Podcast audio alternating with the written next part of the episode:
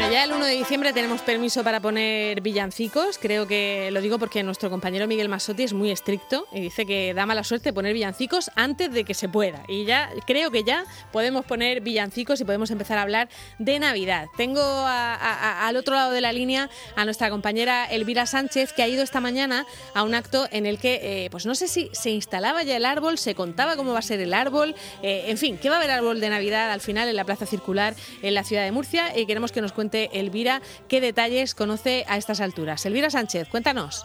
Hola, muy buenas tardes. Pues sí, va a haber árbol, va a haber árbol. No es que esté ya instalado, ha comenzado la instalación y nos han invitado a los medios de comunicación a bueno, pues a presenciar ese momento, ya que se trata de un elemento navideño emblemático en la ciudad de Murcia. Volveremos a tener árbol, volveremos a tener espectáculo de luz, pero lo que no habrá, ya nos lo ha confirmado el alcalde de Murcia, José Ballesta, es actividades y ningún tipo de acción que invite a aglomeraciones en torno al árbol. Tampoco sabemos cuándo se va a inaugurar. El ayuntamiento no ha querido desvelarlo precisamente para evitar esas aglomeraciones, que la gente se acerque hasta la plaza circular para ver ese espectáculo de luces, pero sí que el día que se encienda pues se va a retransmitir por redes sociales, también se hará por televisión, aunque como decimos de momento no se sabe. Lo que también se ha desvelado, aparte de las características de ese árbol, es el motivo que este año, bueno, sobre el que va a girar eh, la temática de este árbol, que es un homenaje, un homenaje muy sentido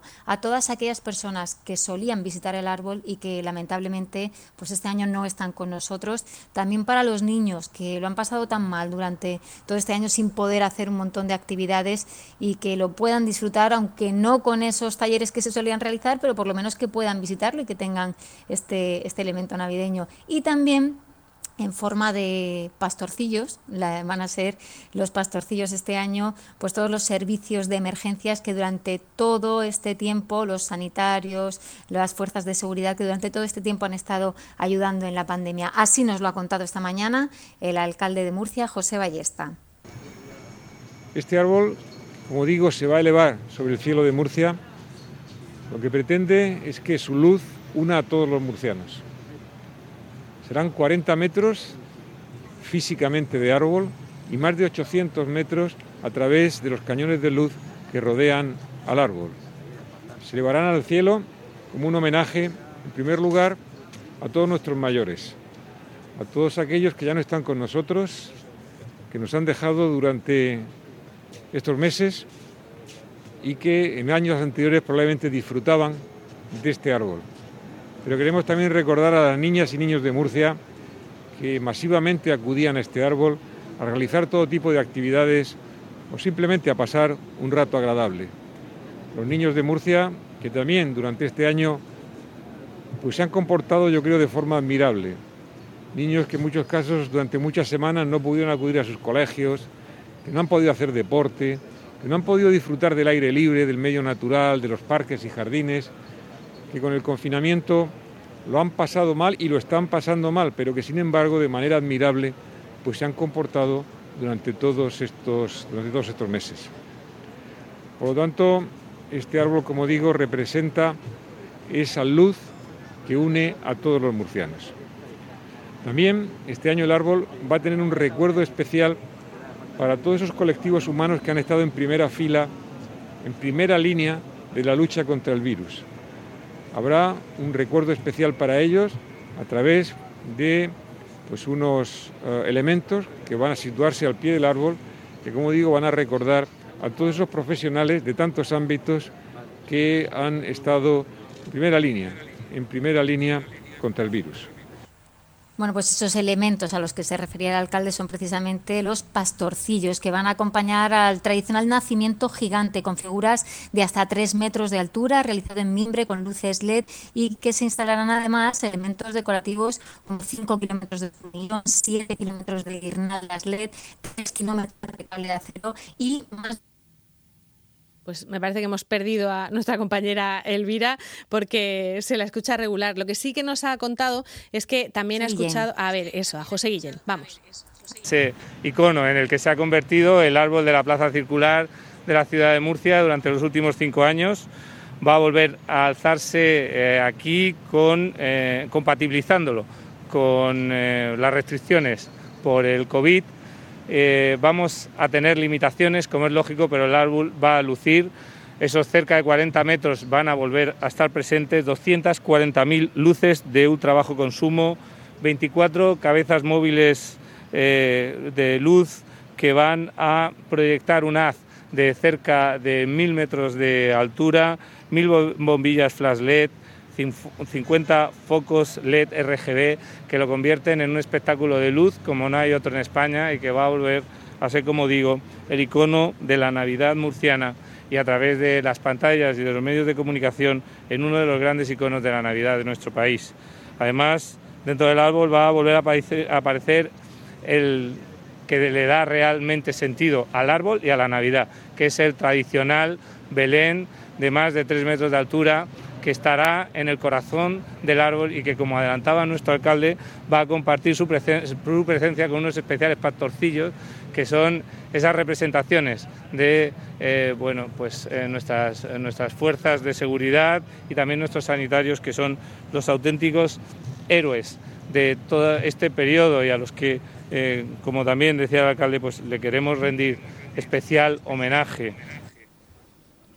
Bueno, pues como comentaban, un montón de, bueno, pues no voy a decir de actividades, pero sí de elementos, de adornos, de todo tipo de cosas que nos hagan ver que es la Navidad, aunque este año la celebremos de un año, de una manera diferente. Como decimos, hoy se ha iniciado el montaje de la instalación, que es un procedimiento muy complejo, que se realiza de arriba hacia abajo con una grúa de más de 30 metros y una vez que está formada la estructura con diferentes módulos, se traslada al centro de la fuente y ya bueno pues comienza después todo el montaje de adornos, luces, guirnaldas para que lo podamos disfrutar todos los murcianos esta Navidad. Eso, y hay que disfrutarlo de lejos, sin aglomeraciones, que como tiene un montón de metros y un montón de luz, eh, de lejos se ve perfectamente. Muchísimas gracias, Elvira. Eso es.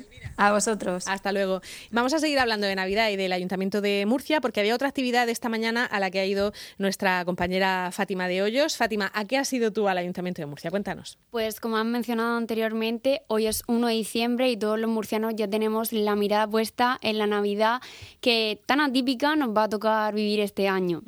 Pues esto es el caso de Isabel, la niña de 11 años que hace unos días envió una carta al alcalde de Murcia, José Ballesta, donde le trasladaba su preocupación por la llegada de los Reyes Magos en estos tiempos de pandemia. Lo que decía, vamos a ver, si tenemos confinamiento perimetral de cada municipio, ¿cómo va a venir esta gente? Claro, claro, esa era su preocupación y así nos lo cuenta José Ballesta.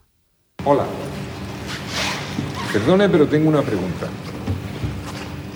Estamos en una pandemia y dicen que puede que confinen, pero no pueden confinar a los Reyes Magos. ¿Cómo traerían los regalos? ¿Y cómo, no, cómo nos lo dan si no pueden salir? Por favor, déjelo salir. Isabel.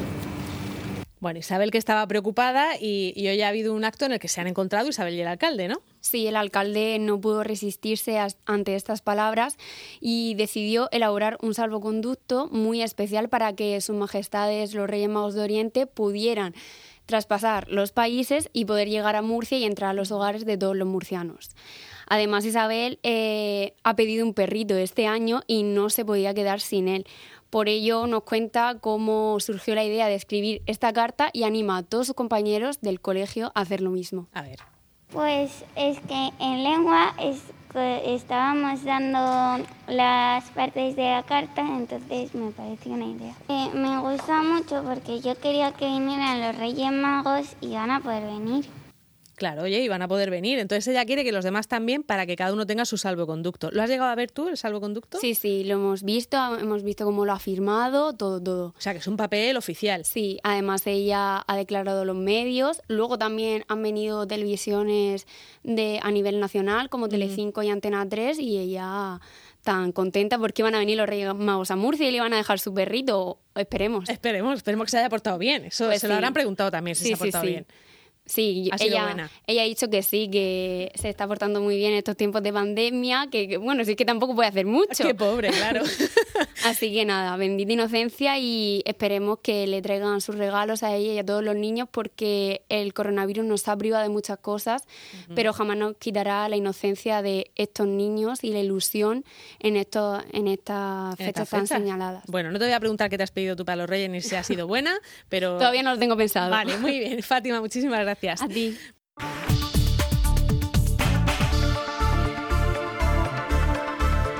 Asómate a El Mirador, cada día con Marta Ferrero.